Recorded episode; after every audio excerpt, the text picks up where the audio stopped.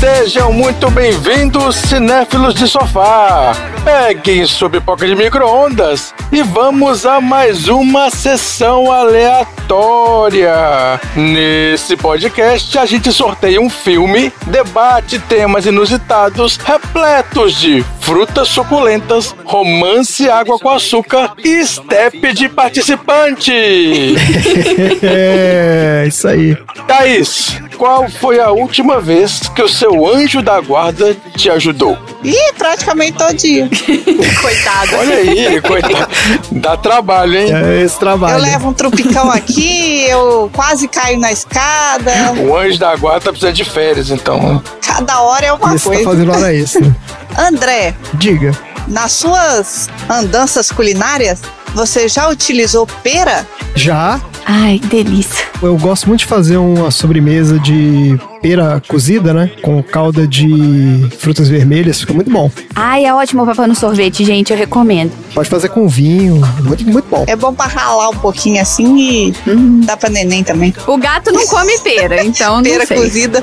É, isso eu nunca fiz. Então não daria com vinho pra beber, mas fora isso, é um ótimo ingrediente. Marina, Senhora, se você fosse uma pessoa, um ser invisível e pudesse stalkear qualquer pessoa do planeta, quem que você stalkearia? Eu ficaria o dia inteiro seguindo. Depende. Eu posso aparecer de vez em quando ou Não. nunca vou poder aparecer? Pra dar um susto, né? É, eu posso, tipo, puxar uma Seria foda. Seria foda. Se Seria aparecer, foda dar um mesmo. susto escroto, mata a pessoa do coração. É. Não, mas você não é ghost, é ser invisível. Eu não gostaria de stalkear uma pessoa, mas eu gostaria de stalkear um local. Serve? Serve, serve. Onde você ficaria stalkeando? Todo mundo sabe que eu gosto muito de true crime, né? Então eu gostaria de stalkear as salas dos júris. Ah, Olha só, aí. achei que ele, ele ia stalkear a cena do crime. Não, é, mas porque você quer ver o que Não. que a galera fica falando lá. Eu quero ver é o quebra-pau, entendeu? Eu quero Ah, ver os quem caras- que fica lá, quem que acredita, quem não acredita, chapéu de alumínio, eu ia ficar lá. Por isso que eu queria saber se, eu, se apareceu ou não. Porque já se eu não posso aparecer, beleza. Se eu pudesse aparecer, aí eu ia em outros lugares, mas o dia que essa pergunta aparecer, eu respondo. Tá bom. Dudu, Oi. seria o anjo da guarda um stalker? Ah, com certeza.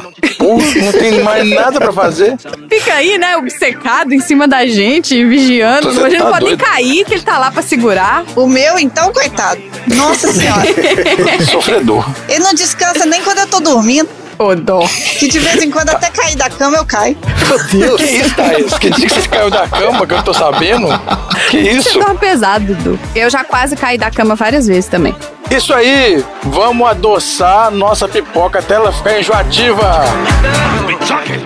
Don't you come back. I do not understand you. Don't you come back. Oh, baby, please. Don't you come back.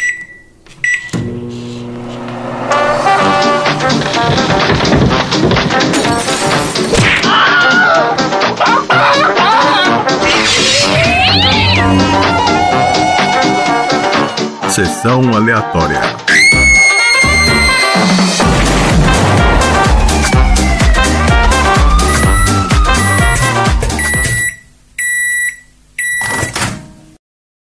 Last night I saw up on the stairs a little man who wasn't there. He wasn't there again today. Oh, how I wish he'd go away. When I came home last night at three, the man was waiting there for me. But when I looked around the hall, I couldn't see him there at all. Muito bem, começando mais um episódio do Sessão Aleatória, o podcast mais angelical da Baixa Podosfera. Esse é o podcast preferido dos anjos que passam a eternidade inteira estudando a humanidade e não entendem nada. Porque aqui na Sessão Aleatória a gente está compilando vários aspectos da experiência humana. Por exemplo, uma coisa que esses anjos aí não conseguem entender são os sentidos humanos. E a gente já falou bastante sobre isso aqui no Sessão Aleatória, falando do paladar. No nosso episódio 5, que a gente fala de bastardos inglórios, a gente fala também sobre sobremesas estranhas. Aí como é que você explica para um anjo o gosto de um tavuki goksu, Exatamente. que é o pudim de doce de leite lá com frango desfiado? Eu não sou anjo e eu não entendi. Mas você comeria, Marina. Comeria. Ah, não sei não. A Marina comeria. tem frango, eu como. Você não encarava essa não, Thaís? Franguinho, Frango um pudim? doce? Não, não é um frango doce, é um pudim É de um frango leite doce. com frango não, desfiado. não, não, não. É um dentro. doce com frango ou frango doce. A pizza de frango à bolonhesa, realmente, pra mim, é a melhor pizza de frango. Olha aí! Ai, meu Deus, aí esse pessoal já Calma, estão vocês escutam desvirtuando o o negócio? assunto. Pera aí, Ninguém falou de Marina. pizza de frango bolonhesa. Marina, a Thaís falou assim: pizzas das pizzas de frango, ela prefere a de frango à bolonhesa. Só isso que ela falou. Não interessa. Pois é, porque é a única que consegue dar uma olhadinha no frango. Tá vendo? Esses frango com catupiry, esses trem, fica bom não. Pra vocês aí de São Paulo e do Rio de Janeiro que falam que a pizza não existe, é porque vocês nunca comeram, por isso que não existe. Nossa, meu pai fala que é a melhor pizza que existe também. Igual a Marina. Olha aí, denúncia! Eu não falei, eu não falei isso porque a Marina ia ficar desse jeito. Eu não falei que o meu sogro É, gosta melhor de não, não frango à vamos dar bolonhesa. corda, não. Não vamos dar corda, não. Ó, no nosso episódio 16 do filme Perfume de Mulher, a gente fala do olfato, uma lista das coisas mais fedidas do universo também. E no nosso episódio 13 do filme Cegos, Surdos e Loucos, a gente teve uma conversa sobre audição, que segundo o Tom é o sentido mais importante do ser humano. Então esses anjos aí, ó, prestem atenção no sessão aleatória. É isso que vocês têm que fazer pra vocês serem anjos melhores. É, em vez de vocês ficarem stalkeando quem tá lendo o livro velho, vai stalkear quem tá ouvindo podcast. A gente tem tipo 30 ouvintes, então não tem muita gente pra você stalkear. Perguntando o que que você tá sentindo quando você tá comendo. Que trem esquisito.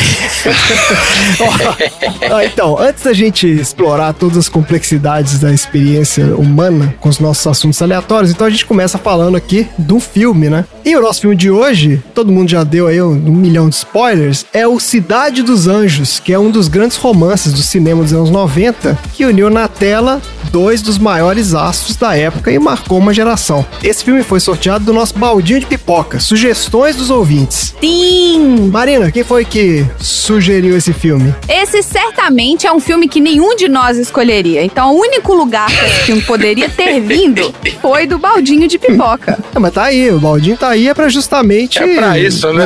Enriquecer é, a experiência de todo mundo. E Apesar de quando a gente perguntou pra nossa nova aleatória, temos agora mais uma aleatória, a aleatória número 8, de acordo com a minha planilha de aleatórias. Não é sete? Sete é o Léo. É porque você não tava aqui. Ah, é sete é o Leo. É, por isso eu Olha aí, tava, eu tava cara que ausente né, não no do ouviu o Leo. episódio. Tá É atrasado. verdade, eu não terminei de ouvir. Essa pessoa escolheu o filme Cidade dos Anjos, né? A gente pergunta sempre por que, que foi escolhido o filme e ela falou que ela escolheu por acreditar que estamos sempre cercados por anjos todos os dias de nossa vida neste plano. Olha, eu achei que ela tinha escolhido porque ajudava a dormir. E a nossa aleatória mora numa cidade que já foi comentada aqui várias vezes. Ela é lá de São João del Rei Olha, Opa! e é a minha mãe. é Ah, Denúncia! Começou, Olha o começou o nepotismo nepotismo aí. Foi marmelada. Foi marmelada esse baldinho. Não é nepotismo? Fala o cara que coloca a esposa pra gravar, né? Não é Tá. nepotismo porque ela mandou um monte de filme. ah, então é por isso. Ela foi na quantidade. E a Thaís foi aleatória antes, hein? Ah, é verdade. Mas o Dudu não sabia. Viu? Eu não sabia, Não é verdade. sabia. Que é surpresa, é só na... nem o André sabia que minha mãe agora é uma aleatória oficial. Parabéns, Letícia. Olha aí que alegria. Mais uma alegria na sua vida. Isso aí, aleatória número 8, tá no top 10. Você e seu título de aleatória, não podia ficar sem essa. Excelente. Então vamos lá, vamos ao filme. A gente vai ao filme, mas antes, então, aqui os nossos ouvintes já devem ter notado, né, que hoje nós não contamos com a presença do nosso Lorde Tonzeira de Pierpoint Archer, que foi convocado de última hora para atender um evento no Palácio de Buckingham por convite da Sua Majestade Rainha Elizabeth. Então, para não reduzir o índice de nobreza do nosso podcast, nós trouxemos uma convidada ilustríssima, também detentora de um título de nobreza. Que é a Condessa Thaís de Falkenstein. Isso aí. Eu sou conde e ela é condessa, exatamente. Como é que foi, Thaís, pra você receber essa notícia de que você é agora detentor de um título de nobreza maravilhoso concedido por esse podcast? Pois é, eu fiquei sabendo depois de umas quatro tentativas de ouvir o podcast inteiro. Tá, tá É porque no difícil de ouvir final inteiro? a gente escuta É só dirigindo. no final. E eu escuto dirigindo. E, e toda vez que Aí tava você volta pro acabando. início toda vez? Não, Não, ué. mas eu só assisto enquanto eu estou dirigindo. Aí, quando a gente para de dirigir, desliga. Ah, entendi. É porque ela não entendi. vai Tá tão bom. longe assim. Você foi escutando por partes. É isso. Mas fiquei muito empolgada, achei muito legal. Isso é porque vocês ainda não receberam o certificado oficial. Nem recebemos. Porque ele É tá verdade. aqui. Certificado oficial, tem tudo. A aqui gente o achou é, um negócio. ele na mudança. É. Ainda bem que vocês não perderam ele na mudança. Tá aqui. Tá aqui. Tá localizado, já tá na caixa de Achei que documentos. tinha que buscar presencialmente, era por isso. Olha só, para os ouvintes que não estão entendendo nada dessa maluquice de título de nobreza, então fica aí o convite para vocês escutarem o episódio 18, que a gente fala do filme Enola Holmes, e temos uma farta distribuição de títulos de nobreza no episódio. Um episódio maravilhoso, fica aí então. E bora falar do filme. Bora. Bora. Cidade dos Anjos é um filme de 1998, dirigido por Brad Silberling, com o roteiro de Dana Stevens, baseado no roteiro de Asas do Desejo, filme de Vin Wenders de 1987. Foi escrito por Vin Wenders e Ah, Peter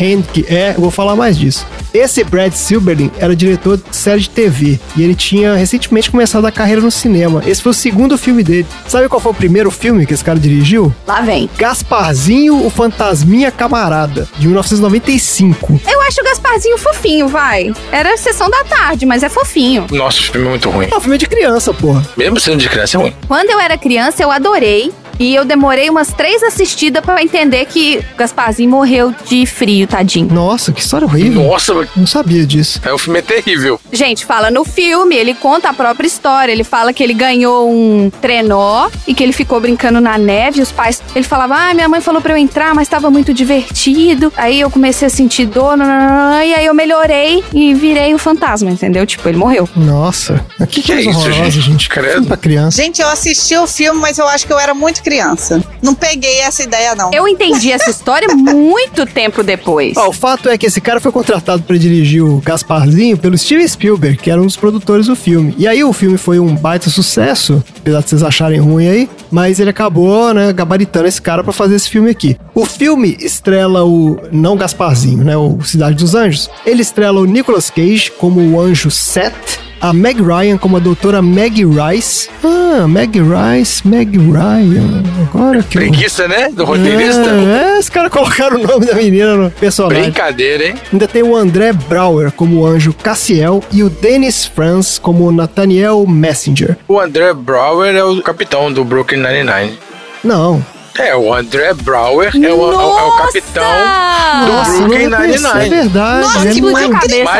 Magérrimo, ele tá magrinho. Nossa. Mas a voz continua a mesma. Captain Holt, Captain Holt, exatamente. vou botar uma foto dele lá no grupo dos aleatórios. Ó, o Nicolas Cage tava no auge da carreira nessa época. Não sei se vocês lembram disso, mas ele tinha ganhado o Oscar de melhor ator em 95. Ele ganhou no o Oscar de Despedido quê? em Las Oscar? Vegas. Despedido em Las Vegas. Ele ganhou o melhor ator. Ah, eu nunca vi esse filme, não. É bom, é um filmaço. Filme triste pra caramba, mas é um bom filme. E depois disso ele tinha emplacado como herói de ação. Então ele fez A Rocha em 96 e Conair Rota de Fuga em 97. O Conner é ruim. É, mas esses filmes fizeram bastante sucesso. Ele tava no. Blockbuster, é, claro. É, blockbuster, isso aí. É porque o Conner foi feito pra competir com o Air Force One. Ah, que era o do Harrison Ford lá. Isso, aí Ah, foi brigando entendi. os dois filmes. E esse filme aqui foi um jeito dele dar uma guinada na carreira, né? Pra tentar um papel um pouco diferente e não ficar tão preso aos papéis de ação. E a Meg Ryan, ela era uma das maiores estrelas de Hollywood. Ela era a rainha das comédias românticas. E ela vinha de vários sucessos. Olha só, o primeiro foi Harry e Sally, Feitos Um Pro Outro, de 89. Foi o filme que revelou ela, né? O Tom Hanks, não. Não, esse Harry e Sally não é com Tom Hanks, não.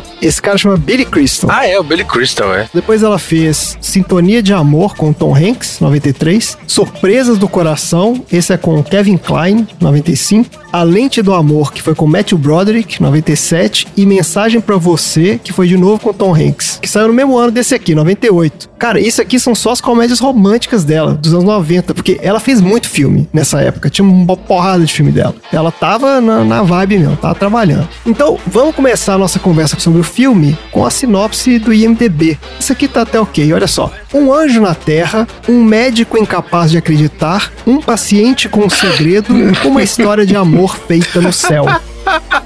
É essa sinopse do IMDB do filme. Ficou ótimo.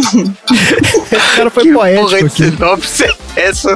O cara foi poético, ele quis fazer uma... Inacreditável. Não, não, não, não, não, não, não. Que Ele fez coisa um horrorosa. negócio poético aqui. Vamos fazer a nossa sinopse aqui do filme. Ó, o Seth, que é o Nicolas Cage, é um anjo que trabalha em Los Angeles, ajudando os seres humanos a cumprir suas tarefas do dia a dia. Né? E uma das funções dele é acompanhar as pessoas no momento da sua morte. Só que, mesmo estando muito próximo dos seres humanos, esses anjos não conseguem entender a complexidade né, da experiência humana, entre outras coisas porque eles não têm os sentidos que a gente tem. E por isso, a humanidade é um grande mistério pra eles. Daí, quando ele vai recepcionar a pessoa que morre durante a cirurgia, o Seth fica intrigado ao presenciar o esforço da cirurgiã lá, que é a doutora Maggie Rice, que ela faz pra salvar o paciente, e especialmente o sofrimento que ela fica, né, depois de não conseguir, né, porque ela não consegue salvar o cara e ela fica mal pra caramba. Tem um lance que ela conversou com ele na hora lá, ela fala alguma coisa e ele acha que é com ele, sei lá. É, ele acha que ela olhou pra ele, alguma coisa assim. Ela tava olhando pro equipamento, ele tava entre ela e o equipamento e ele achou que era pra ela. É. Talker, maluco. Só que aí ele começa a acompanhar o dia a dia dela. E pra se comunicar com a Meg, ele decide então aparecer pra ela, porque ele é invisível, né? Então, do nada, né? É, porque, exato, ele fica fascinado por ela e ele quer se con- Ele fala no início do filme que ele pergunta assim: Ah, mas e se a gente aparecer? Você sabe que a gente pode aparecer pra ele. Aí o outro anjo vira pra ele e fala assim: Mas você quer? Pra que que você vai fazer isso? Ah, ele fala que ele pode aparecer. É, eles Ah, têm uma não. conversa de você pode aparecer pra ela se você quiser. Ele quer se aproximar dela, entendeu? E aí eles desenvolvem uma amizade que rapidamente evolui pra uma atração mútua. Só que o fato dos dois serem seres completamente diferentes é uma barreira intransponível. E pra poder ficar junto da Meg, o Seth precisa então enfrentar um terrível dilema e fazer uma escolha de consequências imprevisíveis. E é isso o filme. Melhorou bem. Melhorou, né? Deu pra entender um pouquinho melhor agora o que aconteceu. Quando você tá assistindo, você dorme nos primeiros 20 minutos, você assiste os primeiros 20 minutos, aí você dorme, aí você assiste os últimos 20 minutos e é a mesma coisa. Não, não. É não é sim. isso. Não, porque senão você perde o velho que era anjo. O velho que Ah, era não, anjo é não, legal. não. aparece no Velho comecinho. Anjo. Vocês já tinham visto esse filme ou foi novidade pra alguém? Já. Eu nunca consegui ver esse filme inteiro, porque eu durmo no meio. Você conseguiu ver inteiro agora ou você dormiu no meio também? Consegui, não, eu, eu agora dormi no Não, meio. dormiu no meio. É bom que a Thaís tá aqui pra. Olha quem fala. E você, Thaís, qual é a sua história com esse filme? Você já tinha visto? Dormiu no meio também. Não, eu já tinha visto antes. Aí só relembrei umas partes, mas eu acordei só na metade, né? Era o contrário. Eu já estava dormindo. eu acordei com o filme. Mas você gosta desse filme? Você já tinha, você gostou quando você viu a primeira vez? Como é que foi? Ah, não gostei assim, maravilhada, não, mas eu achei muito legal exatamente o, o, o que a mãe da Marina comentou, né? Saber que a gente tá rodeado, sabe? Você pensar assim, nossa, tem um milhão de gente olhando pra gente, né? Gente, Kindle, não vão a bibliotecas. Eles ficam te julgando. E julgando os livros que você lê e ficam ouvindo seu pensamento. Lê seu Kindle, porque aí quem tá perto de você é só o seu anjo. Não é aquele monte de anjo desocupado que fica na biblioteca pra escutar pensamento. É, a Marina ficou revoltada com o aspecto stalker do. Mas, Marina, se ele é um anjo da guarda, ele tem que olhar o que você tá fazendo. Como é que ele vai te guardar se ele não tá vendo o que você tá fazendo? Mas aí é que tá. Ele era um anjo da guarda porque ele tava levando as pessoas pra morte. Olha. Não, não, não, não. Ele ajudava ali. Ele ajudou o cara do controlador de voo lá que explodiu o avião, que o cara tava preocupado com as contas lá dele, aí ele deu um cutucão no cara. Eles eram anjos. É Assim, a função deles ali, pelo que eu entendi, é assim. eles- Não tá designado pra pessoa, né? Tá designado pra situação. Uma coisa que não fica muito clara é se eles são onipresentes ou não. Eles falam que eles conseguem viajar com a velocidade do pensamento. Então, assim, acho que não são onipresentes, não. Mas eles se juntam ali e vão, ah, vamos Vigiar tudo. Menos na hora do pôr do sol. Na hora do pôr do sol tá todo mundo descoberto. É, naquela hora ali você tá ferrado. Se você fizer besteira ali, já Se era. fizer besteira Taxa no final do de mortalidade no, no olhado no pôr do sol é altíssima, É. porque... Exatamente. O lusco-fusco, tá vendo? Hã? É, o quê? Por isso que causa muito acidente no lusco-fusco. Lusco-fusco? O quê? que Que, isso, Thaís? que, É a que- hora que que, palavra é tá essa? no, no pôr do sol, que você tá dirigindo. Chama eles- lusco-fusco isso? É. é, é o pior momento de você dirigir. Então é por isso, é porque os anjos da guarda estão tudo culpados. Lusco Fusco é o antiquado, digamos assim, pra crepúsculo, gente. Lembra do crepúsculo? Olha, Thaís, com vocabulário rebuscado aí, ó. Que maravilha, hein? Ah, crepúsculo, tá bom, lusco-fusco, olha aí. Vocabulário do século XVIII, parabéns, Thaís, muito bem. Gostamos de vocabulário rebuscado. Mas luz crepúsculo é muito melhor que crepúsculo, porque quando Muito você fala em melhor. crepúsculo, as pessoas não pensam no pôr do sol, as pessoas Pensa pensam no na porcaria vampiro do que filme, brilha é. e no. É. e eu já tô achando que eles deviam ter colocado o nome do filme Lusco Fusco. Isso é muito melhor. Deve ser assim em Ah, Portugal, hein? Seria foda. Fusco Pode filme. ser. Ainda mais com essa sinopse do IMDB, ele foi muito poético por isso. O nome do filme deve ser super poético. Eh, Deve ser, deve ser. A gente pode depois começar a procurar os nomes desses filmes em Portugal. Isso é uma beleza também. É, você podia adicionar, inclusive, pro seu IMDB aí, André, trazer qual que é o nome do filme em Portugal. Eu não posso mexer no meu IMDB. É Ele que mostra o que ele quer. Porque tem dia que ele É, mostra ele tem, que- ele inglês, tem que ser dia português. independente, pessoa. Ele tem vida que própria. surpreender a gente. Isso, eu, eu não decido vida nada. própria. que Ele é que faz. Concordo com o André. Mas então é isso. Então aqueles anjos ficam lá cuidando da vida das pessoas, mas ele tem essa função mesmo, que é de levar a galera que tá morrendo. Mas ele não é, não é a única função dele, entendeu? É aquilo lá é meio que um, é parte do job description. né? Tem que ficar É só pra te acolher na hora que você morre. é, ele te acolhe na hora e te leva, né? Tem um caminho certo que você tem que ir ali pra você não errar. Se você parar no lugar errado, não deve ser uma coisa muito boa, né? Passar a eternidade no lugar errado. Achei que era só seguir a luz. Mas, gente, eu, eu acredito muito em anjo mesmo. Anjo eu acho que é um negócio que. Você acredita de verdade? Você acha que realmente Acredito. É. existe? É? Olha que interessante. Eu, de vez em quando, quando eu tô muito nervosa, alguma coisa assim, por exemplo, vou dormir, tô com medo, alguma coisa assim, eu peço pro anjo da guarda dormir comigo também. Igual a mulher lá. Ah, Olha Ela só. faz isso Só que mesmo, eu- é É, ela verdade. fala, fica aqui até eu dormir Fica é aqui até eu mesmo. dormir. É isso aí. É. Até eu adormecer. A hora que você adormece, quando você vê, tá de manhã. É, só não pode apaixonar, tá, Thaís? Pelo amor de Deus. É, Thaís, toma cuidado aí, que esses Toma anjos cuidado também estão aí, meio. é. É, esses caras É. não Aí, são pois muito. é, eles nunca apareceram pra mim, não. Eu trabalho à noite, aí já foi pra foda. Aí não. Mas o anjo Porra. Nicolas Cage, eu acho que não teria perigo. não. Se fosse um anjo, né? Brad Pitt, talvez. Pra mim, o absurdo desse filme é você querer falar que o Nicolas Cage é bonito, entendeu? Ah, É que ele tava verdade. no auge do outro filme lá tava, que o André ele tava. falou. É, pra você acreditar na história, você tinha que achar ele bonito. Esse é que é o problema. Dificulta. Eu acho que o anjo aparece pra pessoa do jeito que ela acha bonito. Eu vejo que a Meg lá, a doutora Rice, acha bonito o Nicolas Cage. Se fosse pra você, Marina, ia aparecer o, sei lá, com Berbat, entendeu? Ai, aí, beleza. Pode ser também o Zachary Quinto e pode ser também o David Tennant. É, o meu é o Terry Crews. Eu sei tá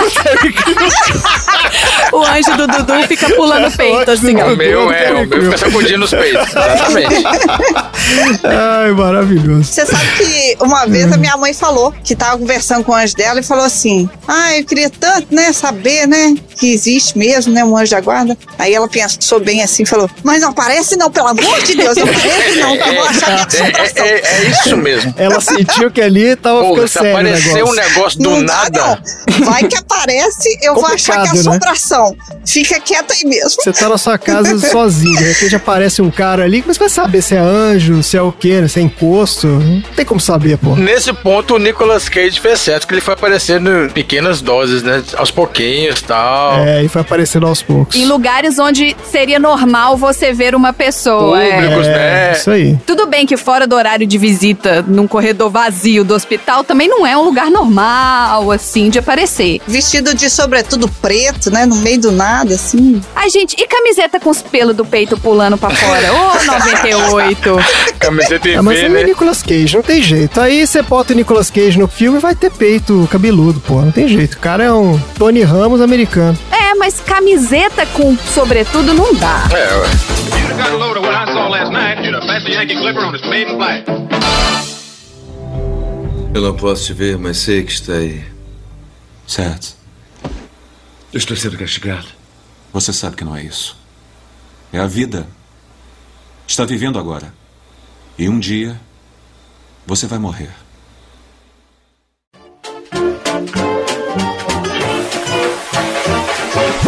Gente, então, ó, vamos falar um pouco aqui de algumas histórias de produção desse filme, pra gente saber de onde que apareceu esse negócio. A história desse filme começa com o tal do filme alemão lá que eu comentei no início, que é o Asas do Desejo. Esse filme é do Wim Wenders, de 87. E daí, uma produtora de Hollywood, chamada Dawn Steel, ela viu esse filme e ela ficou maluca, adorou o filme e falou, putz, eu tenho que comprar os direitos pra fazer esse filme aqui em Hollywood. Essa Dawn, ela era uma produtora fodona de Hollywood, ela tinha sido presidente da Columbia, foi a primeira mulher a comandar um dos grandes estúdios de Hollywood lá e produziu vários filmes de sucesso, por exemplo, Flashdance, Top Gun, Atração Fatal. Ela era daquelas que quando gostava de um projeto, o projeto ia pra frente, entendeu? Ela era tipo a versão não escrota sex offender do Harvey Weinstein. Ah, responsável por vários sucessos, então, é. Exato. Então, assim, quando ela botou o olho no filme lá do cara e falou, putz, eu quero fazer, aí pronto, entendeu? Ela deu o sinal verde, vamos fazer esse filme aqui. Quando ela resolveu fazer uma adaptação pro público americano, ela contratou esse diretor aí, o Brad Silberlin, por causa do sucesso do Gasparzinho, como a gente falou, e começou a selecionar o roteiro pro filme. E em Hollywood isso é muito comum, porque o o estúdio tem uma ideia e encomenda várias versões do roteiro para vários caras diferentes. Só que ela começou a receber uma porrada de versão de roteiro e detestou todos, jogou no lixo, tacar fogo e tal. Só que ela gostou de um roteiro de uma roteirista chamada Dana Stevens, que era bem diferente do original, com um foco muito maior no romance e, né, mudando a história. Essa história originalmente se passa em Berlim e ela mudou para Los Angeles. Eu dei uma, uma olhada de leve nesse filme, tem no YouTube, eu não assisti inteiro, e é bem diferente mesmo, viu? O filme, inclusive, é preto e branco. As cenas que se passam na cidade, tem algumas cenas coloridas e tem uma outra pegada. Tem nada a ver com esse romance aqui, não. Mas ela gostou dessa história de, pô, então vamos fazer o filme como um foco mais romântico e tudo. Então, uma das coisas que contribuíram pro filme dar certo, né, segundo esse diretor, foi que o estúdio meio que não prestou muita atenção no filme. Porque vocês sabem que toda vez que o estúdio se mete nos filmes, alguma coisa dá errado. Tem, claro. Só que esses caras estavam fazendo o Batman e Robin lá do Joe Schumacher.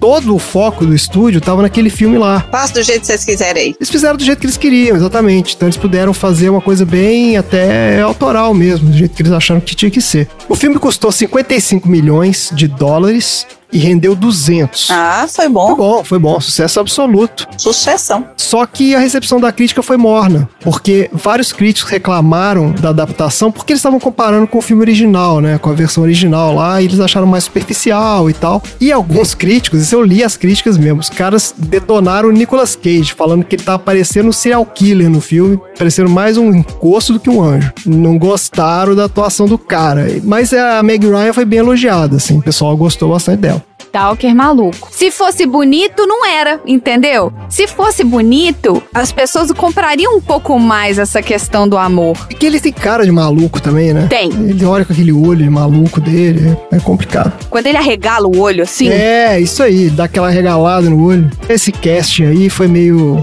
não sei, viu? Mas tudo bem, foi isso. O que acabou sendo a parte mais marcante mesmo desse filme foi a trilha sonora, que estourou, essa estourou mesmo. Ganhou um monte de prêmio, principalmente a música Uninvited, da Alanis.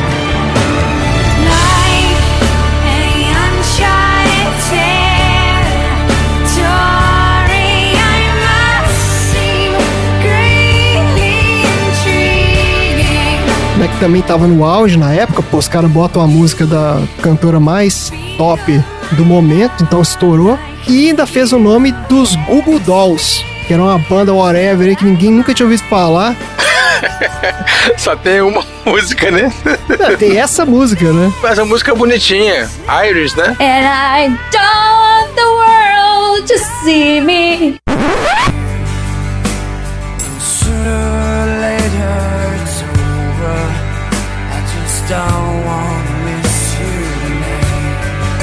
And I don't want the world to see me.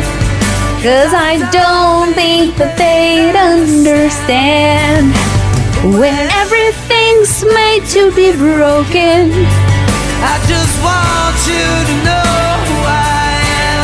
Iris, isso aí. E tocava o dia inteiro na Sim, rádio, em tudo quanto Era é mesmo. lugar. Essa música Mas eu tocava. gosto, o eu tempo gosto dessa inteiro. É uma música. música é bacana, é uma música bonita. E o cara fez a música pro filme. O cara Sim, essa sim, música foi sim, feita sim. para o filme. E é isso, gente. Bora pro troféu aleatório? Bora pra troféu. Bora. Bora. Vamos lá então. Troféu aleatório.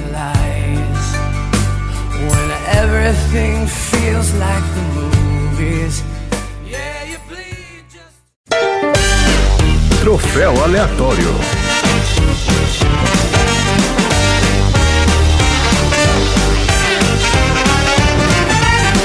Vamos aí então. Troféu aleatório. Dudu, descreva aí pro nosso ouvinte o que é o troféu aleatório. Troféu aleatório é você ser stalkeado por um ser que você não sabe que você está sendo stalkeado. Então não tem problema você ser stalkeado. Tudo É bem, isso? tá de boa. Você tá Tudo sendo bem. stalkeado, mas você não sabe que tá sendo, então tá tranquilo. Se o seu stalker não tá fazendo não, nada. tá fazendo então nada, inofensivo e tal. Tá de boa. Vamos lá então, Thaís. Você sabe como funciona o troféu aleatório, essa premiação internacional? Sei. Então vamos começar com você. Conta aí pra gente qual é o seu troféu aleatório para o Cidade dos Anjos. Meu troféu aleatório vai pro Nicolas Cage. Olha, aí! Olha! Eita. Só que não. Aê! Não, eu escolhi aqui o tombo michuruca da caída do anjo. Eu nunca vi cair de um prédio daquela altura. Eu sei lá que hora que ele virou humano, mas ele cair naquela grade de ferro e machucar um pedacinho do supercílio, um pedacinho do lábio. Gente, ele caiu de costas e machucou o supercílio. Como? Ele caiu de costas? Eu, eu não vi. Foi, a você hora não que- viu eu ele não vi, caindo? Eu não vi a hora que ele, a hora Ele que ele se caiu, não. Ele joga foi de costas, empalado é. numa grade, é isso mesmo? Não, não, ele se joga. Ele se joga de costas ou de frente? É de costas, não é? De frente. Não, ele dá um passo pra frente e Não vai. lembro. Ah, Ah, então é tipo, isso, é isso vou mesmo. É, cair, agora vou cair. Ele era anjo ainda, ele só transforma em humano. Ah, É. Ele era não, mas anjo, Por isso que não. ele só transformou em humano, faltando, entendeu, 30 centímetros pra chegar no chão. Aí ele só machucou o supercílio ali, foi só Ah, isso olha, mesmo. justificando, justificando o cortezinho Mas do nem lado. a mão. Não, Nem colocou a mão na frente. Ele era anjo, gente, ele não sabia o que era dor, não sabia nada. Ele caiu de cara porque ele não sabia nem cair. quando eu acordei, eu falei com a Thaís assim, olha, ele cortou o lábio. Ela falou, é, pois é, ele caiu de um prédio. Eu falei, hã? Oi? ok. A ideia ali é que ele precisava fazer um salto de fé. Uma das coisas bem interessantes desse filme é o momento que ele acorda depois do salto. Porque se o ouvinte aí perceber, no momento que ele acorda, tem vários flashbacks passando assim na tela, várias coisas acontecendo ao mesmo tempo, e tá tudo em preto e branco. Isso os- o pessoal do filme, eles queriam dizer que o anjo, ele, além de não sentir gosto, além de não sentir o toque, ele também não via cores. Isso, exatamente. Esse momento foi muito legal. Então, mas olha só, no filme lá original, ele se passa todo em preto e branco por causa disso. Só que, obviamente, que eles não quiseram fazer a versão de Hollywood toda em preto e branco, porque né, esses caras não, não são malucos de botar um filme de 50 milhões de dólares preto e branco no cinema. Aquela roupa que eles usam também, aqueles sobretudos pretos e tal, são tudo do filme original também. Então são algumas coisinhas aí que eles pegaram emprestado. Então, o original, ele começa preto e branco e depois vira colorido, é isso? Não, o original ele é todo em preto e branco, mas ele tem algumas cenas coloridas, que são as cenas em que o anjo tá se conectando com a humanidade. Foi isso que eu saquei. Eu não vi o filme todo, eu vi uns trechos assim, mas por exemplo, quando ele vê a menina, eu não sei se ele chega a se apaixonar por ela, mas ele sente alguma coisa por ela, e aí quando ele tá olhando pra ela, fica colorido, entendeu? Entendi. Mas é isso, a ideia é que como eles não têm sentidos, né? Pra eles não- nada faz sentido, não tem cheiro, não tem cor, não tem nada. Então, assim, é, é um mundo meio bosta mesmo. E quando ele vira humano, ele tem um êxtase ali de tudo pra ele é novidade, entendeu? Então ele fica maluco, ele vê as cores, ele, ah, tem o sangue, que beleza e tal. É interessante isso, gente. Vocês não pegaram a. Vocês estão muito, coração muito duro pra ver esse filme. Tá, não, não, na verdade eu fiquei preocupado com ele depois do final. Como que ele ia se sustentar? Não, eu também fiquei. Aí... Porque é um cara de 40 anos que do nada não sabe nem o que que é, sei lá, careca, ela ia arrumar um emprego pra ele. Careca deu uma força pra ele. Isso, vai lá carregar umas pedras lá no- É. na construção do cara. É, Marina, qual é o seu troféu aleatório para o Cidade dos Anjos? O meu troféu aleatório é o troféu Inception de maior spoiler da minha vida. Ah, Que vai pra aleatória de hoje, que é a minha olha aí, mãe, essa história é maravilhosa. que me deu um spoiler desse filme. A primeira vez que eu tava assistindo esse filme, tinha nada pra fazer, já, tinha, já me falaram que o filme era bom. Então eu botei o filme pra assistir e enquanto eu estava assistindo, eu revivi a cena do spoiler. No momento que ela tá saindo da loja, logo antes dela ser atropelada no final do filme, tem um momento que ela desce uma escadinha, ela meio que senta. da padaria, é. Isso, ela senta no degrau. Que é o spoiler que você deu agora para todos os ouvintes. Ah, mas Ah, mas daí é- isso. tá. A, gente, nunca, a anuncia no- gente, no- a na gente não tem, apresentação que tem é, a gente spoiler. não tem Ok. filtro de spoiler. Tá bom. Tem não. Na hora que ela tá sentada na escadinha, né, colocando as coisas na mochila, achando a vida linda, minha mãe chegou no quarto que eu tava assistindo, olhou pra TV e falou: Gente, esse filme é lindo. Pena que ela morre no final, né? Não. Faltavam dois minutos pra ela morrer. Dois minutos. Aí eu, mãe! Eu não tinha visto, não, eu não! É a única emoção do filme é justamente o finalzinho ali mesmo. né? Aí, assim, estragou pra mim. Por isso que eu acho que eu nunca mais ia assistir esse filme se não fosse pelo Sessão Aleatória. Cortou É, o clímax cortou a todo vibe, do né? negócio. É, eu lembro quando eu vi esse filme a primeira vez, essa parte do final é bem marcante mesmo. Porque você não espera que vai acontecer isso, né? Você tá vendo um filmão lá, Hollywood, vai terminar tudo bem, aí no final, pum, né? Mas tava demorando muito, né? Essa parte tudo bem tava demorando muito. Porque se fosse pra acabar tudo bem, tinha acabado bem antes dele ir tomar banho. Tinha tomado um café, pronto. E, e Toma acabou. um café, acaba o É, filme. o que eu acho que, assim, que não tá tudo bem, mas eles fingiram que tá tudo bem, foi a parte de ela morreu e o cara é um indocumentado, pobre, sem dinheiro, sem emprego, sem habilidade. Ele é um indigente. Mas ele tá lá na casa dela, com o cachorro dela, e é vida que segue. Não é? É indigente. Fiquei preocupado com ele mesmo. Aí o vizinho ia achar que o cara tava arrombando a casa lá, entendeu? Invadiu. Loucura, simplesmente a mulher morre e tem um cara agora na casa dela. Não, ela não ficou na casa. Ele não ficou na casa dela, não. Ele- A cena final é ele na casa dela com o cachorro dela. É na casa dela? Não é possível. Isso aí. Bom, então tá, vamos lá. Dudu, qual é o seu troféu aleatório pra esse filme? Toque as trombetas celestiais, porque o meu troféu, a vingança é plena sim, vai para Deus. Deus se vingou do anjo caído, que estava apaixonadinho. Esse Deus do Velho Testamento aí, ó. Já mandou ver. Exatamente, se vingou. Mas ele perguntou. Ele perguntou pro outro cara lá, pro outro anjo, e o cara falou assim: Ah, bicho, é, a vida é assim mesmo. É, pessoa a morre. vida é assim. né? O cara tava passando pano, tava passando pano ali, que Passando pano. sabia. Passando pano É, pra Deus. Não é pra cair, É isso aí. não é pra Resolveu. cair. Puxando o saco do chefe. Agora todo mundo vai querer ser humano? Não, não tem jeito não. E isso. Aí todo mundo resolve cair, os anjos todos, é revolu- revolução, ué, não dá. Mas se caírem todos os anjos, Deus não pode fazer mais anjo e resolver o problema? Não, mas aí. E se for um trabalhão, ficar fazendo anjo, ter um trabalho Treinar esses anjos todos. Aí vai ter crise de mendigo e indigente na terra. Mais do que já tem, Marina, será? É, pois é. Ó, toda hora lá do Lusco Fusco tem que ir lá, ó, ver o pôr do sol, não sei o quê. Não, não, não. Tem que punir mesmo. Tá certo, então é isso aí, ó. Eu vou dar o meu troféu aleatório aqui. Nós estamos todos enfeitiçados pela fadinha do skate, né? A Raíssa Leal, Ó, cara, Sim. grande Raíssa. que ganhou a medalha de prata lá na Olimpíada de Tóquio, que inclusive está acontecendo, que quando a gente gravou o nosso episódio de Olimpíada, a gente não sabia se tinha Olimpíada, e agora sabemos que tem Olimpíada. Então eu vou dar o troféu fadinha da cirurgia pra doutora Maggie Rice, que é a cirurgiã-chefe mais jovem da história do universo. É verdade. É verdade.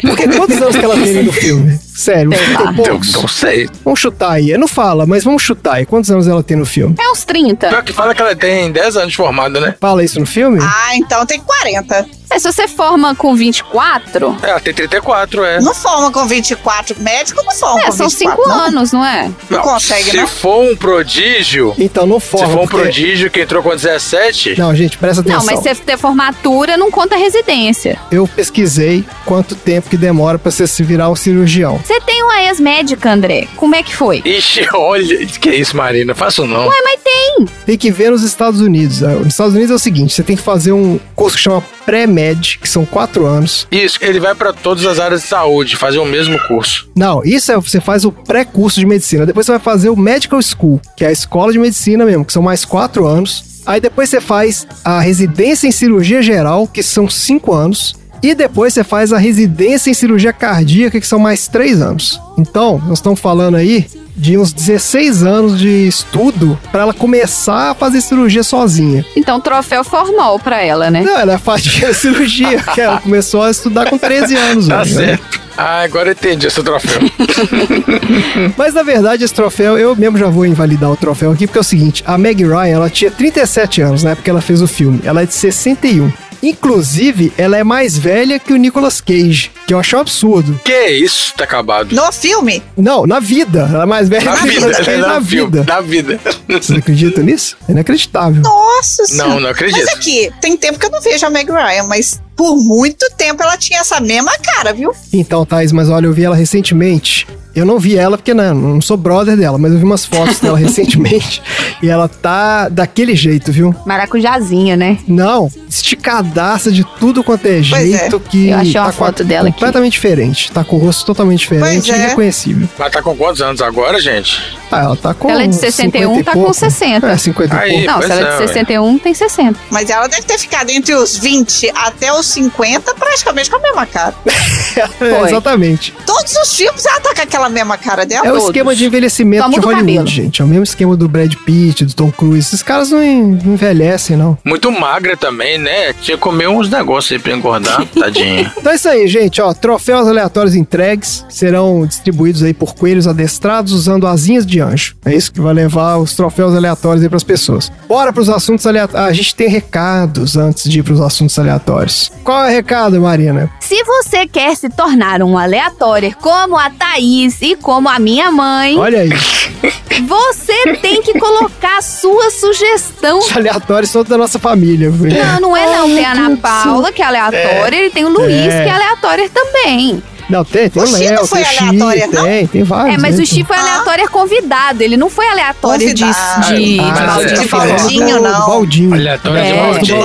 Baldinho. isso. Aleatório de Baldinho. Esse aí é porque você foi escolhido pela divindade. O outro é escolhido por nós porque faltou alguém, entendeu? É fácil, né? É verdade. Entendi. É a divindade cinematográfica que escolhe os aleatórios do Baldinho. Então, entra aqui no link do post ou no link do Sessão Aleatória, que tá em tudo quanto é lugar, e manda o seu filme, quantos filmes você quiser, pra entrar aqui no sorteio da Sessão do Ouvinte. A Sessão do Ouvinte hoje, então, é da nossa aleatória número 8, Letícia, mais conhecida como Minha Mamãe. E é isso. Os aleatórios entram no grupo do Telegram do Sessão Aleatória. Lá, ó, agora eu acabei. Eu já coloquei a foto da Meg Ryan velha. Eu já coloquei a foto dos três homens que eu falei que podiam aparecer pra mim, que eu não ia achar estranho, que é o David Tennant, o Zachary Quinto e o Benedict Cumberbatch. Tem o Terry Crews de novo, porque, né, todo episódio do, do traz o Terry Crews. Tem várias coisas que a gente vai falando durante o episódio que as referências vão aparecer lá. No dia que vocês vão ver as mensagens, não faz o menor sentido, mas lá na frente, quando o episódio sair, você pode voltar no grupo e falar: Ah, agora faz sentido. Agora entendi tudo. Aqui, deixa eu fazer um disclaimer. A gente tem aleatórios convidados, mas não é o caso de hoje. Hoje a Thaís tá como step mesmo. Depois ela Tem vai ser isso também. convidada uma outra vez pra Ah, escolher sim. o filme dela. Sabe quando assim a pessoa fala assim, ó, não tem mais ninguém! Ah, apareceu! É, é, Tá, isso é desse minha, minha tipo. vida no PDG. É isso. Esses caras, o Marinho me chama que faltando meia hora pra gravar. Vamos lá. Bora então, gente. Assuntos aleatórios. Vamos embora. We see you struggle when you squeeze your way into my life. You're back here for trouble again. Eu não posso te ver, mas sei que está aí. Certo. Eu estou sendo castigado. Você sabe que não é isso. É a vida. Está vivendo agora. E um dia você vai morrer.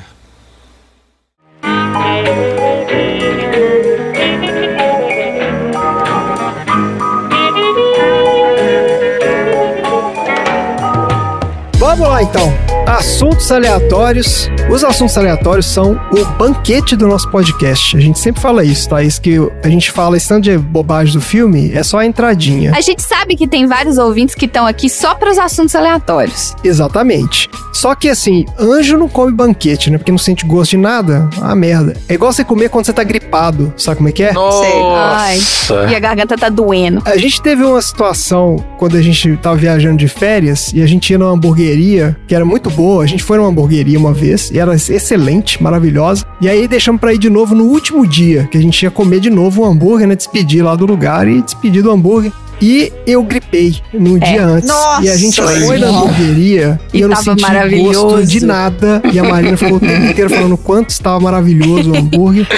Ô, André, mas isso daí faz parte da memória. Você tem que lembrar como que era antes e achar que é daquele jeito. É, Você tem que comer pensando. Não, mas você sabe o que aconteceu? Porque na primeira vez que a gente foi, eu não comi o hambúrguer, eu comi um filé. Eu que comi. Ah, não acredito! Não, não, não, não, não. Você foi na Você foi pra hamburgueria hamburgueria? maravilhosa e não comeu um hambúrguer. Não, não, não. Não era uma Não, não, não era hamburgueria. Era um hamburgueria. restaurante de carnes. Ah, ah. Isso, ele tinha, é Entendi. verdade, eu falei Ah, errado. tá. Ele era um restaurante de carnes, ele tinha as carnes e ele tinha os hambúrgueres. É o de Londres que vocês É falaram. o de Londres, Aí, ó, tá exatamente. vendo que essa história já A tá história no, do- na já gostosa acontece do essa André, história. né, gente. Vocês Claro. É, estão vendo, Ah, né? eu também gripei em Londres. Eu não sei de nada que é gostoso lá.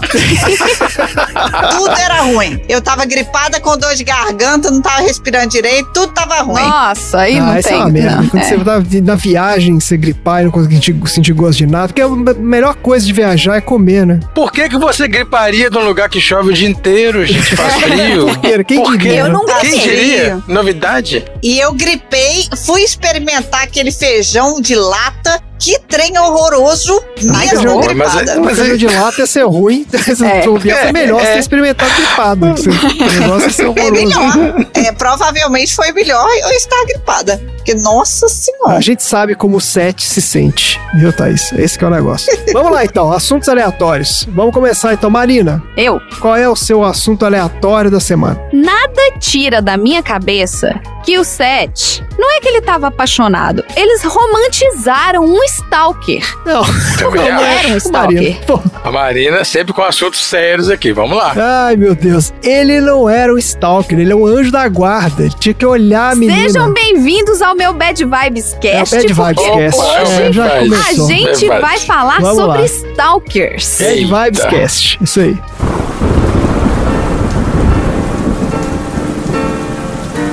Marina apresenta Bad Vibes Cast. Às vezes pode ser difícil saber onde que a gente traça a linha entre uma pessoa irritante, pegajosa e uma pessoa que tá te perseguindo. Você tem que tocar aquela música do Sting, Every Breath You Take. É, Ah, é mesmo. Essa é a música do stalker, né? Exatamente.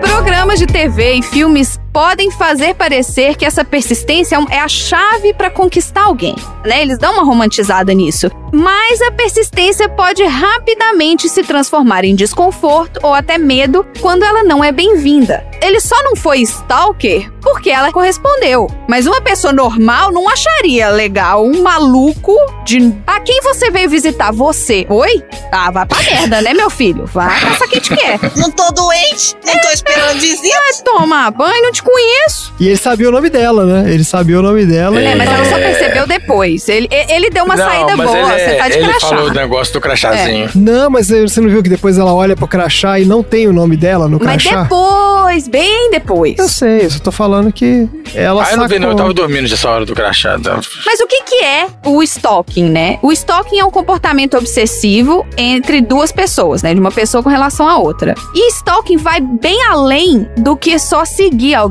Ele inclui algumas táticas que podem ocorrer tanto pessoalmente como até mesmo online. Stalking é definido como um padrão de comportamento indesejado, dirigido a uma pessoa específica, que faz com que essa pessoa tenha que mudar sua rotina ou que sinta medo, nervosismo ou que está em perigo. Alguns exemplos de comportamento de stalker, por exemplo. Chamadas telefônicas, mensagens de textos, mensagens indesejadas, repetitivas, que podem ou não ser ameaçadoras, mas são muito constantes Tá. Olha.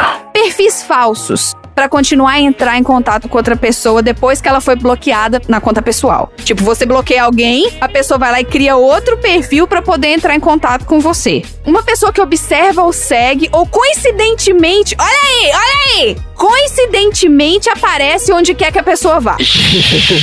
É isso aí. Tá esperando do lado de fora, da aula, do- da casa, do trabalho, de onde quer que a pessoa esteja, a pessoa tá lá do lado de fora esperando. A pessoa fica deixando recado, manda presente, tipo, fora de época, sem motivo nenhum, ou deixa itens pra que a pessoa encontre. Qualquer atenção indesejada, né? Exagerada. E o stalking, ele pode acontecer com qualquer um. Não é só coisa de filme ou a situação mais comum que a gente vê, que é entre fãs e artistas famosos. É o fã maluco, né? Aquele que vai na casa, invade a casa da pessoa. Já rolou com a Madonna isso aí. E a questão do fã e do famoso traz exatamente o que que é isso. Porque embora a perseguição muitas vezes é direcionada a alguém, essa pessoa ela criou um relacionamento com outra que nem conhece ela, dentro da cabeça dela. É na cabeça dela, é um relacionamento, né? Exato. É, e tá tudo bem, né? Eu dou presente pra ela toda hora.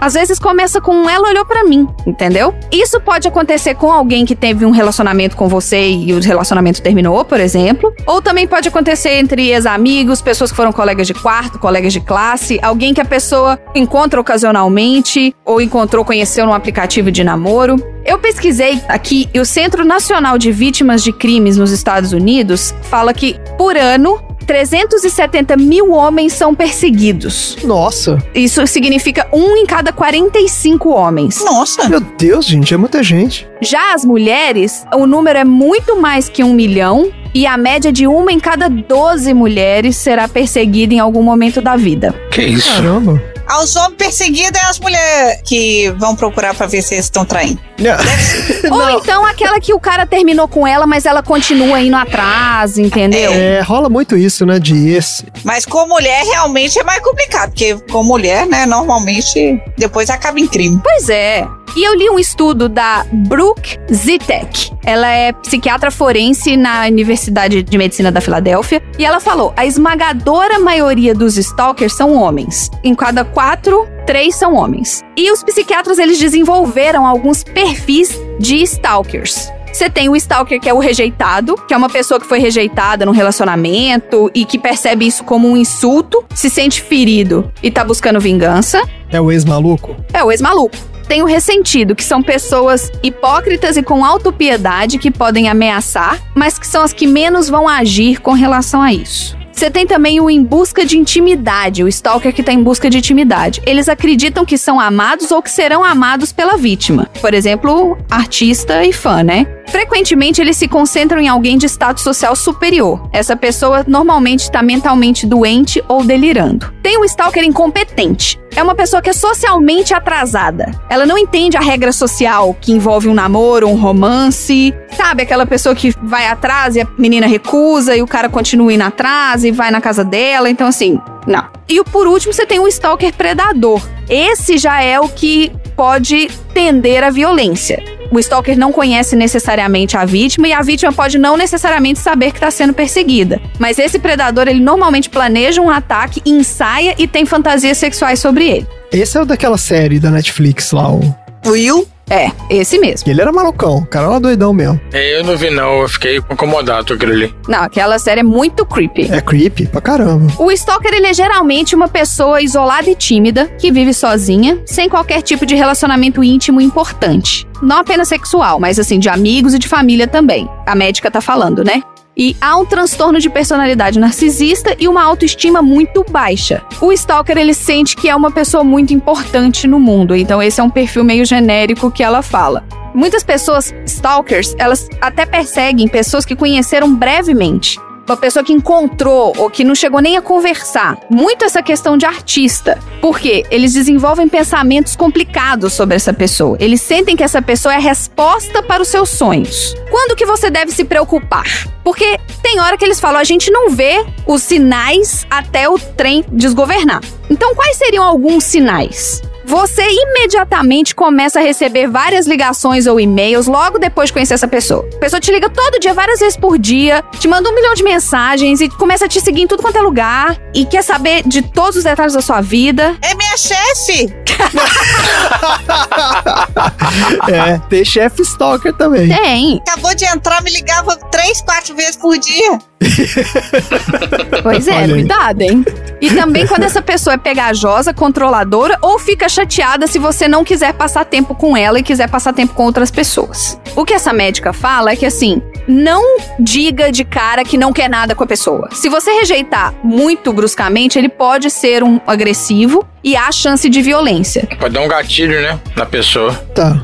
Se você rejeitar ela de uma vez, muitas vezes ela fica com raiva, fica ameaçada e a possibilidade de violência aumenta muito. Mas isso não significa que você não deve tomar uma atitude. Você deve dizer a todos que você conhece que isso tá acontecendo. Seu empregador, sua família, seus amigos. Aí, Thaís, dá um toque aí, né? É, ó, se eu Pessoal, hein? sumir, olha ali, Minha ó. chefe maluca aí, ó. É. Gentilmente, mas com firmeza, diga à pessoa que você vai seguir em frente. Não se deixe envolver por discussões, não entra no porquê, não tenta ficar se justificando demais. Corta e fala que a situação não é certa pra você ou que você não tá pronto pra aquilo, mas diga gentilmente, não manda pastar. Se isso não funcionar, talvez você você precisa entrar com uma ação judicial. Abra um boletim de ocorrência, uma ordem de restrição, altere o seu e-mail, telefone e as senhas de tudo, tanto das suas contas eletrônicas quanto até das contas bancárias. A fantasia deles é que você os ama e você precisa estar nessa ofensiva. E, além de tudo, não há mal nenhum você mudar sua senha de vez em quando, inclusive é recomendado, tá, gente? Mudem suas senhas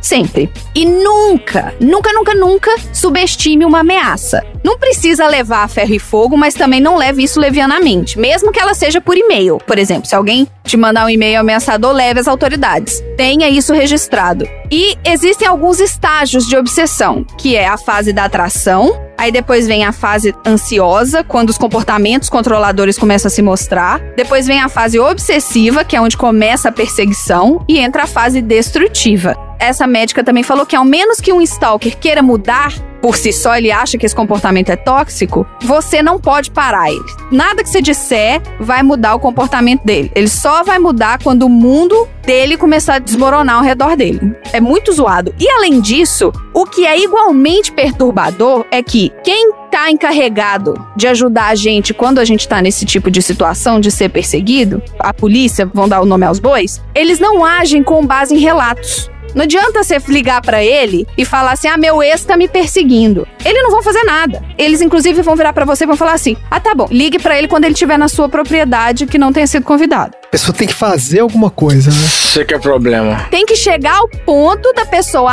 agir pra polícia, entendeu? Porque senão pra eles fica muito alarme falso, acontece muito e tira o foco de outras coisas que eles acham mais importantes. É, hoje em dia tem a, a delegacia da mulher, essas coisas que realmente aceitam os relatos, né? E gente, é uma a cada 12 mulheres. É muita gente. E o pior é que tem muita mulher que não repara também. Acha que é normal, né? Tem coisa que a gente só repara num relacionamento saudável que não é normal quando você tinha em outro relacionamento. Quando você sai de um relacionamento tóxico. Pois é. Então, se torne difícil de rastrear. Não faça o mesmo caminho todo dia. Faça com que as pessoas tenham o seu contato e te procurem quando elas precisarem, porque aí quando alguém não te encontrar, você vai não ser encontrado mais rápido. Deu pra entender? Não.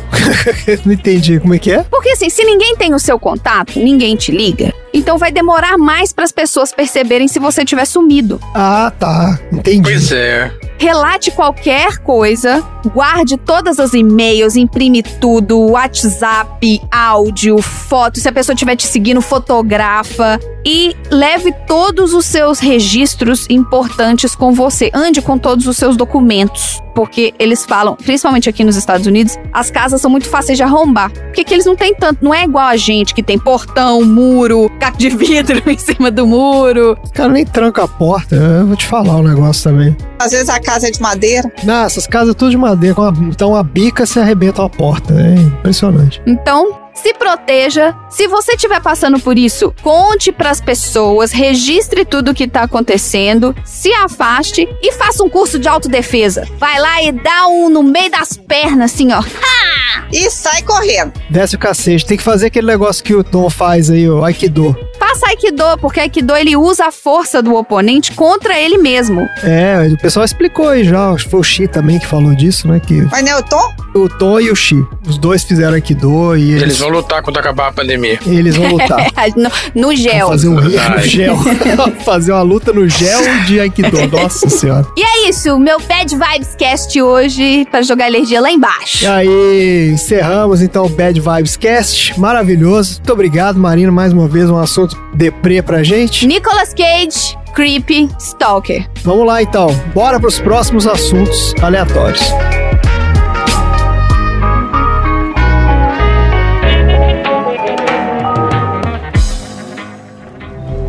Eu não posso te ver, mas sei que está aí. Certo. Eu estou sendo castigado. Você sabe que não é isso. É a vida. Está vivendo agora. E um dia você vai morrer.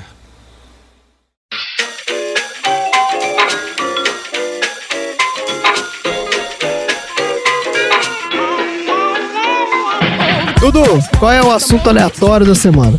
Bom, já que o anjo, eu tô colocando um aspas, tô fazendo aspas com a minha mão aqui, chamava Set. Eu fui procurar pelos nomes Set, e o verdadeiro Set é o deus egípcio do caos. Olha aí. Olha aí, gostamos. Muito bom, vamos lá. Deus egípcio do caos, da seca, da guerra, o senhor da terra vermelha, deserto, onde ele era o equilíbrio para o papel de Horus, como senhor da terra negra, o solo. Em mitos, o Set é o deus da confusão, é o Loki dos egípcios. Ah, olha aí. É o Deus da trapaça? é, da confusão, desordem e da perturbação, que é enfatizada pela escrita hieroglífica que o animal de sete serve como determinante para os conceitos negativos. Ele pode ser o Denis Pimentinha dos egípcios também, né? Quando ele é criança, né? Então ele considera o autoritarismo, fúria, crueldade, crise, tumulto, desastre, sofrimento, doença, tempestade. É, acho que o Loki não é tanto assim, não. Não, não é tão não. Porra, esse Ele aí acho que é tá- mais bad vibes. Esse tá mais bad vibes mesmo. Vamos lá, Bad Vibes Cast parte 2. Calma, não é tanto assim não. Vai ser divertido. Olha só, ele é o mestre de trovões e relâmpagos, exerce seu poder nas margens dos rios do Egito, que são terras do deserto, áreas áridas e países fora da planície do Nilo. Algumas fontes colocam que o Set teria nascido rasgando o ventre da sua mãe, Nuts, com as suas garras. Meu Deus, gente, que isso? Teve uma outra que nasceu assim também. Quem que foi? Foi a... O Alien, Não, aquela que você Uai. falou, Marina. A Marina falou de uma deusa. a Renesme, Ah, Ah, foi. teve uma deusa Não. aí que saiu rasgando também, puxando, sei lá. a Artemis, ela fez o parto do irmão gêmeo. Dela mesma também, dela também. A gente que inventou esse negócio dela mesmo. dela É. mesma, né? É. O Set era o rival eterno de Horus. E durante uma briga, o Set lambeu o olho do seu oponente, que por sua vez machucou seu testículo. O quê? Peraí, oi? Tá Era Não, uma pera. briga meio esquisita, é? né? É, porque quando, quando o André tá me irritando, eu dou uma lambida na cara dele, ele fica possuído de ódio e fica limpando a cara. Mas não tem nada a ver com o testículo. Isso, isso é uma coisa muito revoltante. É uma briga, mas não é muito briga, assim. É um lambeu o olho, o outro chutou o testículo e tá tudo bem.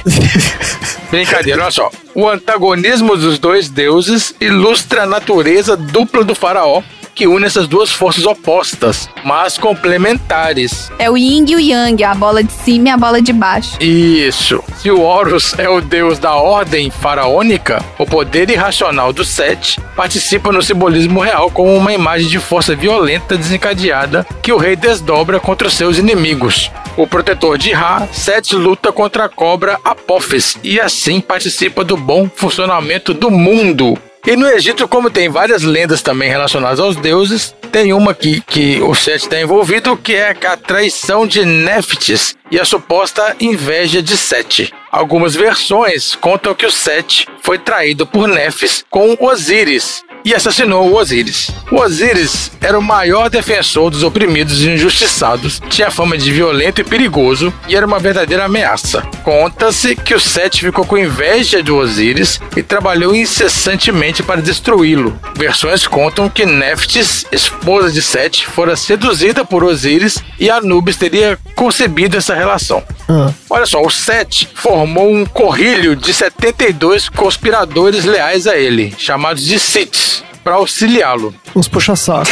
Isso, 72. Sete convida o Osíris para um festim. E no decurso dos manjares, o Sete apresenta um magnífico sarcófago e promete dá-lo de presente a quem coubesse perfeitamente dentro dele. Olha a pegadinha aí. Os convidados da festa, que eram na verdade apenas os Siths disfarçados, e o Osíris, que estava lá de bobeira, Esse foi outro trouxa aqui. tentaram ganhar presente, mas não cabiam dentro do. Ele só chamou gente grande. Entendi. Chamou os caras, os Terry Crew lá da época, e falou: ó, tem que caber no, no caixão aqui. O Osiris devia ser meio baixinho, ele pegou um caixão pequenininho, contratou os caras grandão e aí os caras não cabiam. E aí, o Osiris entrou no caixão, deitou no sarcófago e no mesmo instante os Siths trancaram o sarcófago. E aí o Set jogou o sarcófago no fundo do Nilo. Ah, quem diria? As águas violentas arrastaram o sarcófago passando pelo Mediterrâneo e finalmente ele foi encalhar na praia de Biblos, na Fenícia. Olha, violento mesmo, porque pra conseguir carregar um sarcófago com alguém dentro, essa água tinha que estar muito violenta. Porque você ia jogar ia ser igual a um tijolo, pó. Não, não, não, não, não. É mitologia. E aí a Isis ficou desesperada com o que aconteceu, porque o Osíris era marido da Isis E aí ela tentou procurar o- ele por todos os lugares. Chegando a Biblos, ela descobre que o sarcófago ficou preso numa árvore que tinha sido cortada para fazer um sustentáculo de um palácio real. Aí, com a ajuda da rainha, ela cortou o sustentáculo e conseguiu regressar ao Egito com o corpo do marido dela, escondendo ele numa plantação de papiros. Só que o Sete achou o sarcófago e, furioso, esquartejou o corpo do Osíris em 14 partes, espalhando por todo o Egito.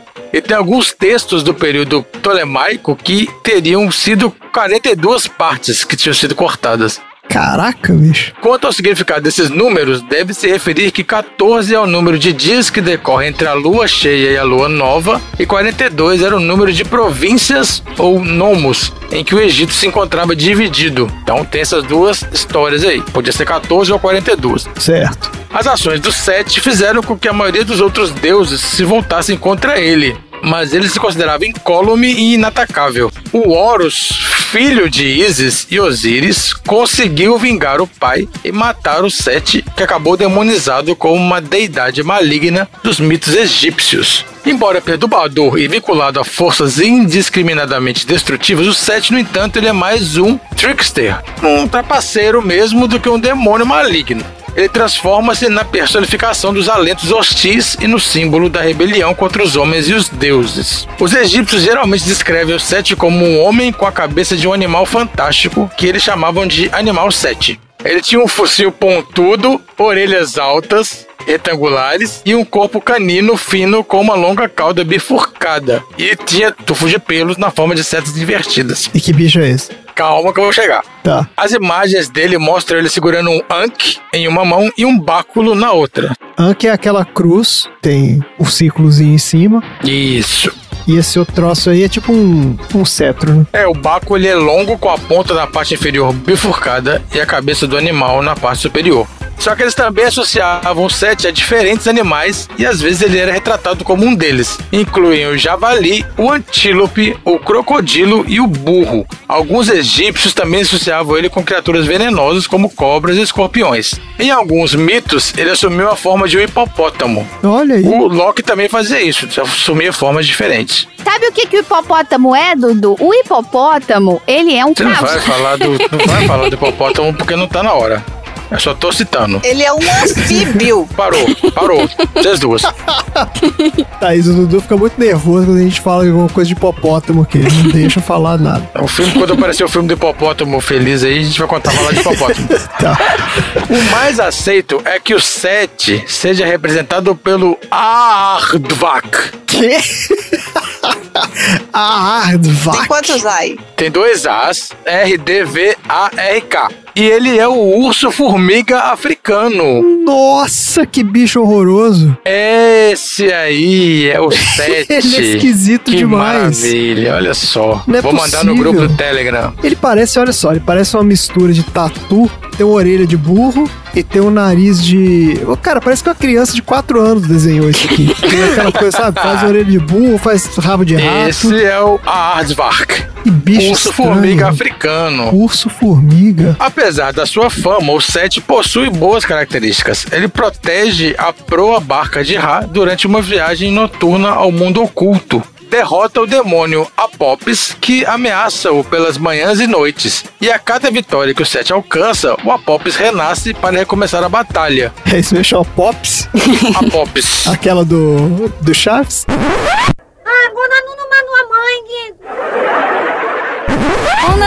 Olha só!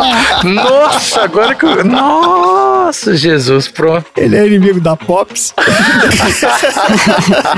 Deve ser o Godinho. Agora que eu, eu li isso Ô, várias vezes, Godinhos. agora que eu, que eu me toquei aqui da Pops. Esse conflito permanente nasce aos equilíbrios das forças e harmonia universal. Sendo assim, o universo funciona pela ação contraditória de Sete. E esse era o meu assunto aleatório. Maravilha. Eu tô doida pra jogar a dedanha e sair, ai, eu tenho que colocar um animal que eu vou colocar. A Aardvark. Não, mas Aardvark não é. e o pessoal vai ficar do que? enlouquecido. Não, não, não, mas vale, mas vale. Como é que chama em português, Dudu? É o urso-formiga. Lógico que vale. Tá aqui Aardvark filhote. Gente, No Google tá traduzindo pra porco da terra. O meu aqui tá porco formigueiro. Olha, Ah, aí. olha só, temos vários aí nomezinhos pra Hardvac. eu achei um Tumblr aqui que é animais feios. E tá aqui um aardvark. Que ele é feio mesmo. Gente, é idêntico com tatu. Só que tá sem o casquinho. Ai, maravilha então, gente. Excelente. Gostamos muito de conhecer o Aardvark. Tá aí mais um bicho pra nossa lista de animais esquisitos. Bora pros próximos assuntos aleatórios. Eu não posso te ver, mas sei que está aí. Certo. Eu estou sendo castigado. Você sabe que não é isso. É a vida. Está vivendo agora. E um dia você vai morrer.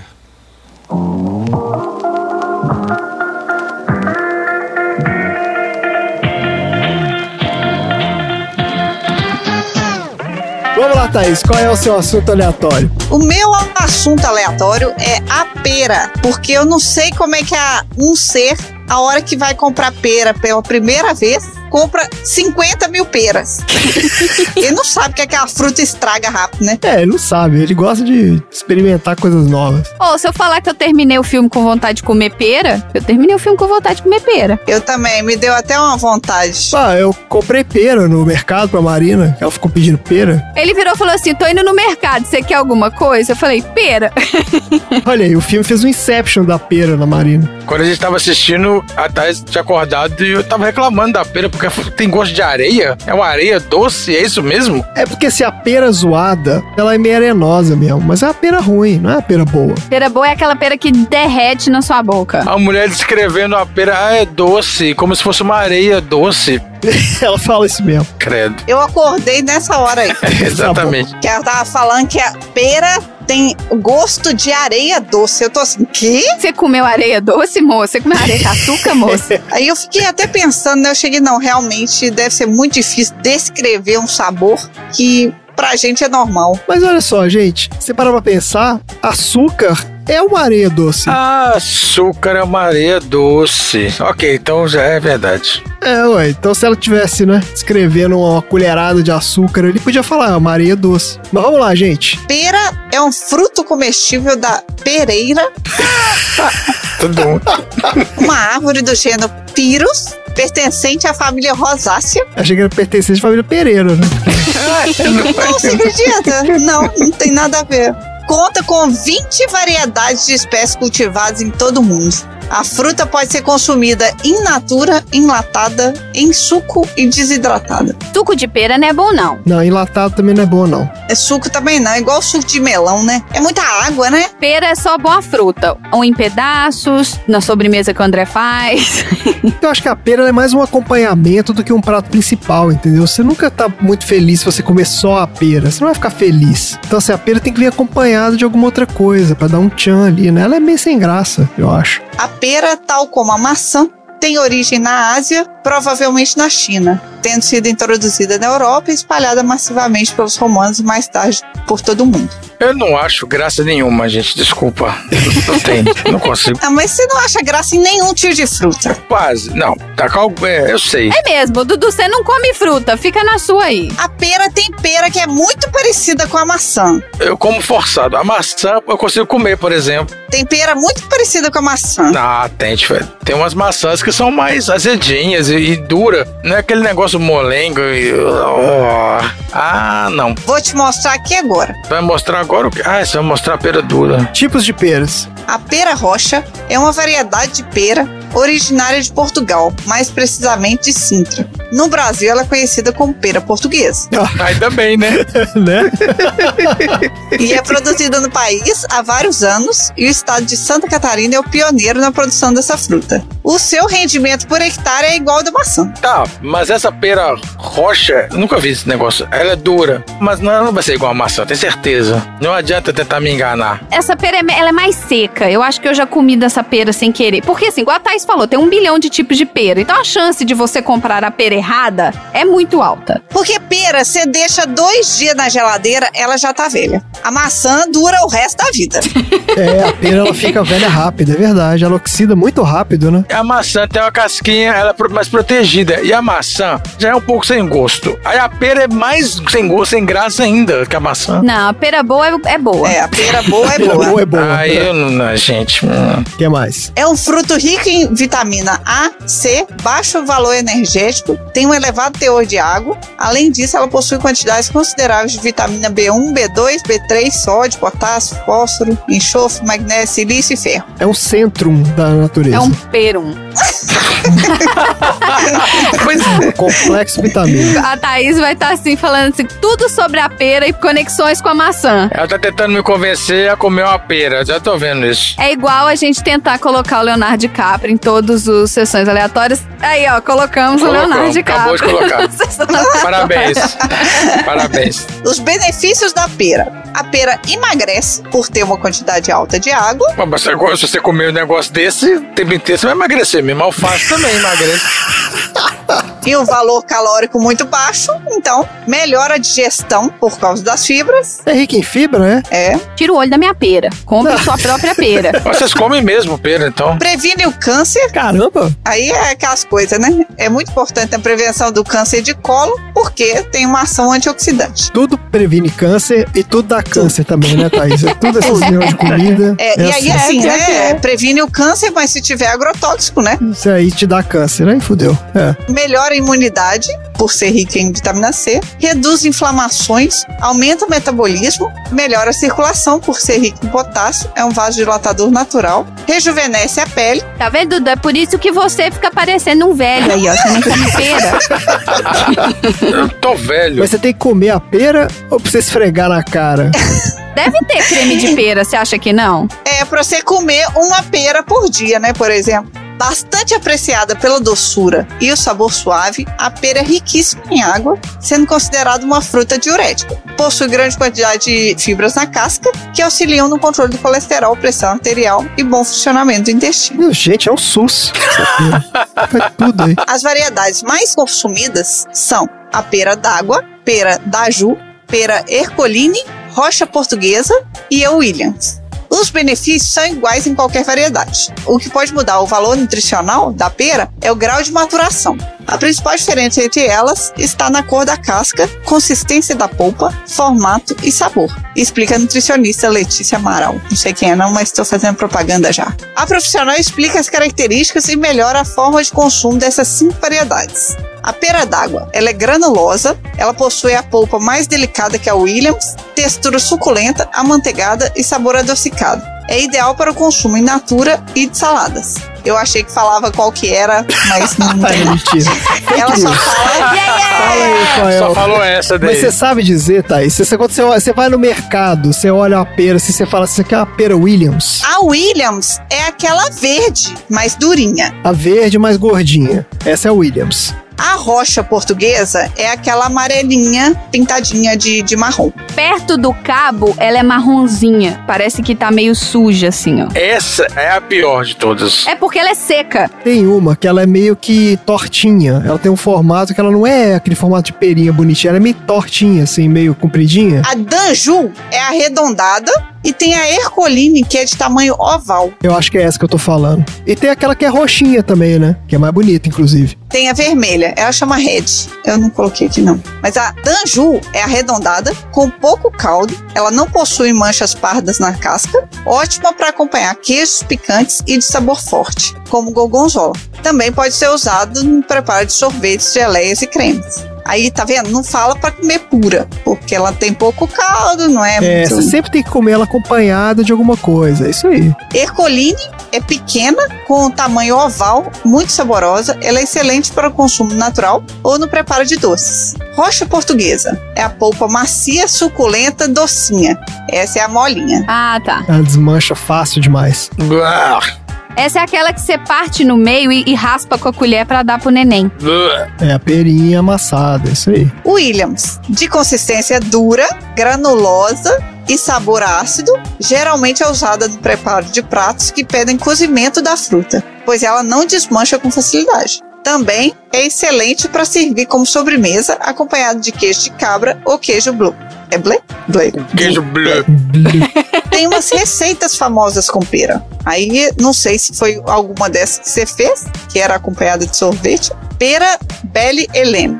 Pera cozida com açúcar, limão e baunilha sobre calda de chocolate acompanhado de sorvete de creme. Não, essa eu nunca fiz, não. Parece bom. Nossa, eu tô vendo a foto, é bonito demais. Eu já comi isso aqui em algum evento chique que eu fui, hein? Ainda tem a pera ao vinho, Aí, ó, essa é do Ah, André, essa é ó. que eu faço, é. Essa é uma receita francesa famosa. que é a pera descascada cortada ao meio, cozida ao- no vinho porto com limão e doce de goiaba. Acompanha sorvete de creme. Eu faço com frutas vermelhas. Mas acaba que a goiaba vermelha é uma fruta É vermelha. né? Tá uma no fruta final das vermelha, é contas. verdade. Tá aí, tá certo. é isso mesmo. Não deixa de Fica ser. vermelhinho. Pudim de pera. É um pudim gelado de pera com limão, gemas de ovos, creme de leite e essência de baunilha. Também deve ser bom. Interessante isso. Esse daqui já é a parte esquisita que eu... Ih, lá não vem. sei. Pera de frango com catupiry, com a bolonhesa. Frango ao creme de peras. A Marina vai adorar essa, então. filé de frango sem pele temperados, com canela e pimenta do reino. Acompanhada de um creme feito com pera, cebola, alecrim, vinho branco, molho de soja, mostarda e mel. Pô, mas o cara pegou tudo que sobrou ali na cozinha e. Maravilha, hein? Você foi o a Larica Total, cara. do- Esse cara. Tem mais um aqui parecido também. Ah. Salada de camarão e peras. Ó, Camarão temperado com saquê, gengibre e sal, grelhados no azeite. A salada é feita com peras e pedaços de alface, maionese, iogurte e uva passa. Será que eles fazem com a pera igual eles fazem com a maçã na maionese, que as pessoas acham que é batata e é maçã? Pelo que eu tô vendo aqui, nada é impossível pra quem come pera. nada é impossível. Só faltou a batata palha. Não, não, não, não, não, não. Ai, tô ficando com fome. Acabou. Acabou. Maravilha, Thaís. Olha só, eu também fiquei com fome agora. Fica aí, né? Quem for apreciador de peras, pode buscar aí, né? Receitas de peras. Fica a dica, quem gosta de maçã, tentar experimentar com pera. Não, obrigado. E quem nunca. Vou experimentar pera com frango. Experimenta com frango. Isso aí. Vamos testar essa pera com frango aí pra ver qual é. Tá ótimo, gente. Maravilha. Então vamos pros aprendizados da semana. Então, o que, que a gente aprendeu hoje aí? Eu aprendi que eu achei que só tinha uma pera que era amarelinha, agora tem um monte de pera. Mas eu não vou experimentá-las, não. Você aprendeu que tem um monte de coisas, não adianta nada que você não vai experimentar nenhum. O que, que você aprendeu, Thaís? aprendi que a gente tem que tomar cuidado com o stalker e ainda mais com os que estão escondidos, né? Creepy. É isso aí. Eu aprendi que a próxima vez que eu for jogar dedanha, eu vou colocar. Esqueci o nome já. Ah. É o Ardvar. Eu vou colocar É, Isso no aí. post-it aqui, pra eu não esquecer. Ardivac, animal com A. Tá ótimo. Então é isso. Chega por hoje. Fala tchau, gente. Tchau, gente! Tchau.